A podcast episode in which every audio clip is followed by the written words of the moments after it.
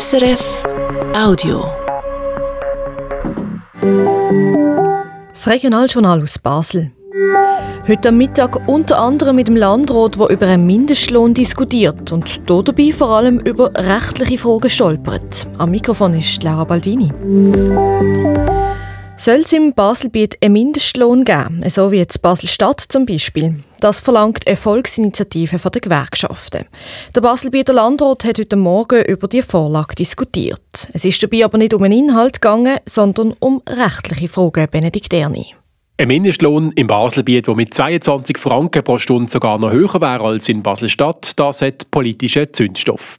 Aber im Landrat ist es heute Morgen sehr sachlich zu und her gegangen, weil es eben nicht um den umstrittenen Inhalt gegangen ist, sondern um die Frage, ob die Initiative rechtlich zulässig ist. Bei jeder Initiative wird geprüft, ob sie nicht gegen das aktuelle Recht verstößt und dann könnte zu Klagen kommen.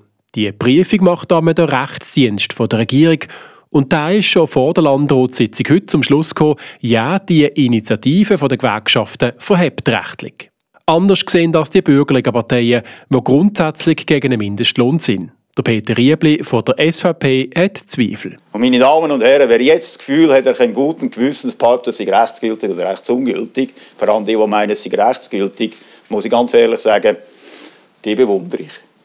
Ich kann es nicht. Umstritten ist die rechtliche Zulässigkeit der Initiative darum, weil sie im Baselbiet weitergeht. Nicht nur beim Betrag, aber auch bei der Anzahl der betroffenen Firmen. Es soll kaum Ausnahmen geben im Baselbiet. Die Initiative soll flächendeckend umgesetzt werden, verlangen die Gewerkschaften. Betroffen wären also auch die Firmen, die ihren Sitz nicht im Kanton haben, aber hier Aufträge ausführen. Das wäre ein juristischer Präzedenzfall, warnt Saskia Schenker von der FDP. Da geht es um einen schweizweiten Präzedenzfall, der in dieser Initiativvorlage drin ist. Und zwar, weil sie in das neue Mindestlohngesetz hineinschreiben, dass auch Arbeitnehmerinnen und Arbeitnehmer sollen unter, das Mindestlohngesetz fallen, wo im Kanton Arbeitsleistungen erbringen. Also die sogenannten, die, die auf Kantonsgebiet Aufträge erfüllen. Es werden also für die Firmen schwierig, die in mehreren Kantonen arbeiten. Die Firmen müssen dann den Lohn der Angestellten anpassen, wenn sie in Baselbiet einen Auftrag ausführen.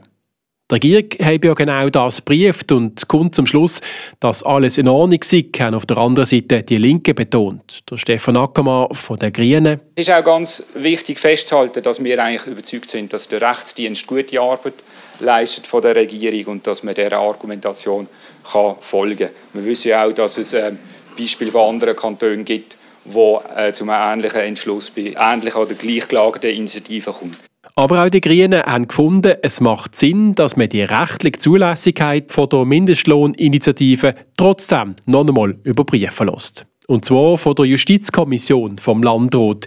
Die kann dann auch eine externe Expertise einholen. Gegen diese Zusatzschlaufe war am Ende nur die SP. Das sei unnötig, ist die SP überzeugt. Das Geschäft geht jetzt also zurück in die Justizkommission. Die Debatte um den Mindestlohn im Baselbiet ist vertagt. Der Benedikt Erni hat berichtet. Z Liestel soll es ein neues zentrales Verwaltungsgebäude geben auf dem Kreuzbodenareal. Jetzt steht fest, wie der Neubau soll aussehen. Es gibt ein grosses, rechteckiges Holzgebäude in der Mitte vom Areal Kreuzboden.